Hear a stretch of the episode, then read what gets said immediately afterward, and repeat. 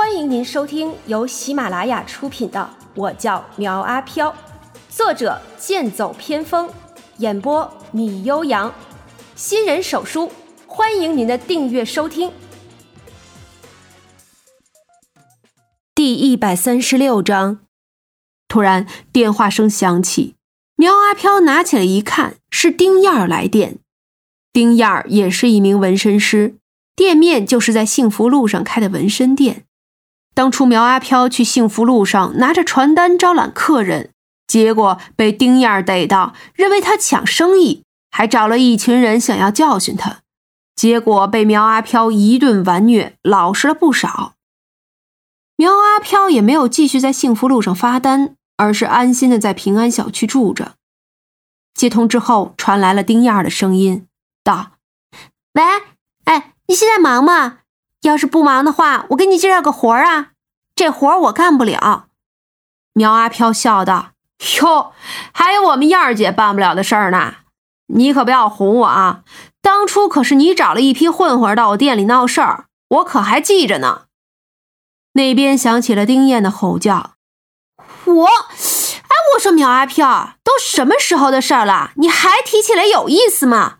我告诉你，这忙你帮也得帮，不帮也得帮，不然老娘我跟你没完。”说着就挂了电话，不知道的还以为是苗阿飘欠了他似的。苗阿飘叹了口气。嘿，这个丁燕的暴脾气啊，是一点都没有变，有股虎娘们的彪悍劲儿。不过这性子倒是直爽的很，要不然也不会在这幸福路上吃得开的。将自己的东西收拾一下，从杂物间推出了一辆黑色的电驴。苗阿飘还为他起了一个很好听的名字，叫黑风。戴好了头盔，骑上黑风，前往幸福路。其实这两点之间的距离，走路也就是十几分钟就到了。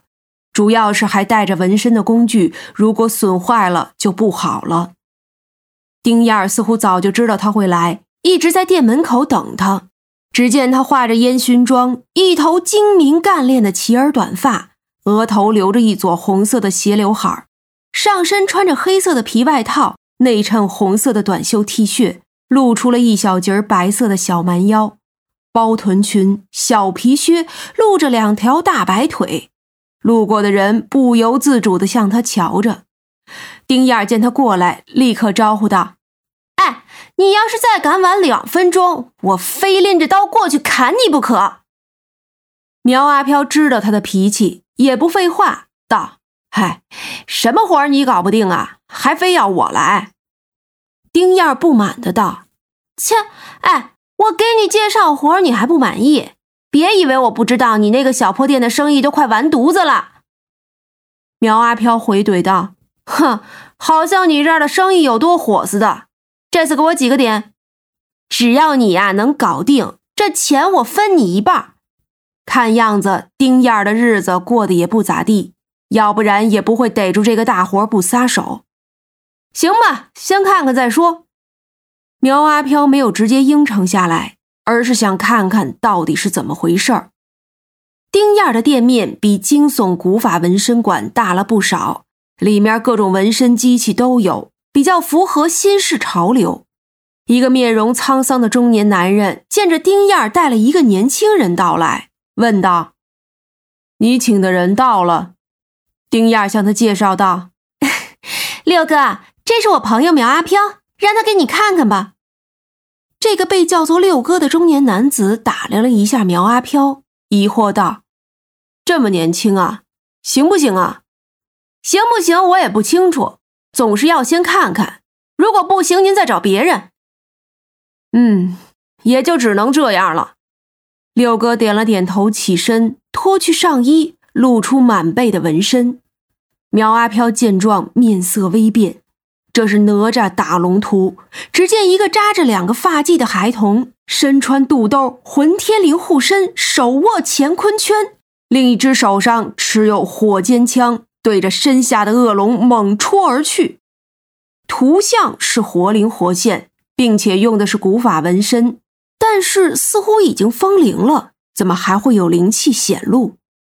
六哥转过身来道：“看过了吧？能不能做？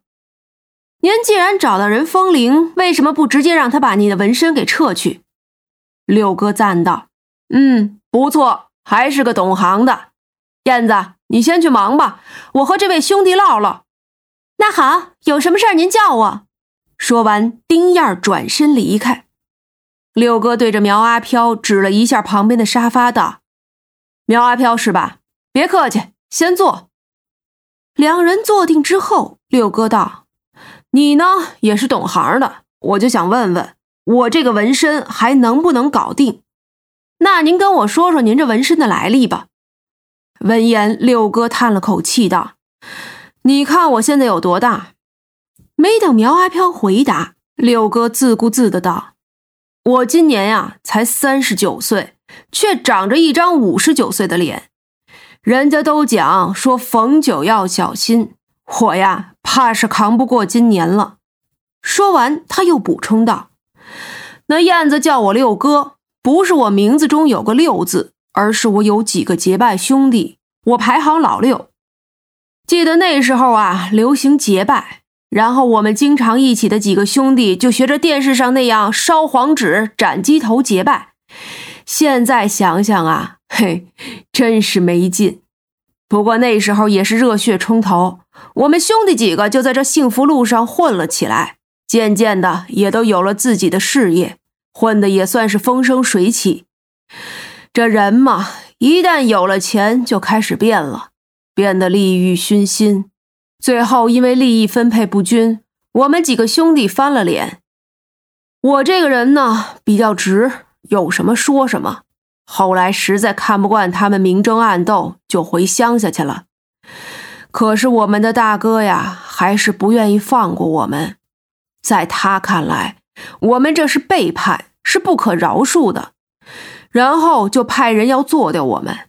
我提前得到了消息，幸免于难。但是其他几个人就没了下落，想来嘛，已经是被害了。为此，我想着要报仇。在道上有个传说，说如果你想报仇，在身上纹一个很凶的纹身，可以增加成功几率。传说也好，迷信也罢，反正啊，就是求个心安。于是我就找到一个老的纹身师，让他帮我纹身。哼。谁知道啊？他听了我的故事，却不愿意纹。那时候我什么都管不了了，威逼利诱下，他才愿意给我纹。当知道我大哥身上背着一条五爪青龙的时候，那个老纹身师说给我纹个哪吒打龙图。我说纹这玩意儿干嘛呀？要纹就纹个凶的。结果那个老纹身师傅说：“说哪吒入海起波澜，不除恶龙誓不还。”抽筋扒皮惹仇怨，水淹陈塘血肉还。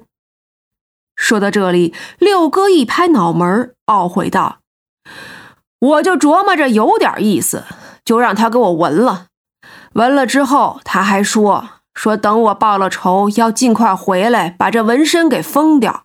哼，当时我也没想那么多，心里就只想着要报仇。”你还别说，我这一去呀，是真的就报了仇了。那家伙被我捅了三十几刀，之后我就逃了。半路上想着老纹身师的话，我就又折返回来，让他帮我封了灵。可是啊，他还是说晚了，仇已报尽，下一步就该偿还了。如果不是报应在我的身上，就是报应在我孩子的身上。哼。之后我才明白，他告诫的那几句话到底是什么意思。为了不让我的儿子受罪，我主动自首，因为认罪态度良好，再加上指证他人有功，我就从死刑变成了有期徒刑十年。本来在监狱里还没什么事儿，但是出来之后，我就感到这身上有点不对劲儿，就好像这纹身一直在吸收我的生命力。我呢，也就老得越来越快了。话说到这里，六哥看向苗阿飘道：“你能帮帮我吗？”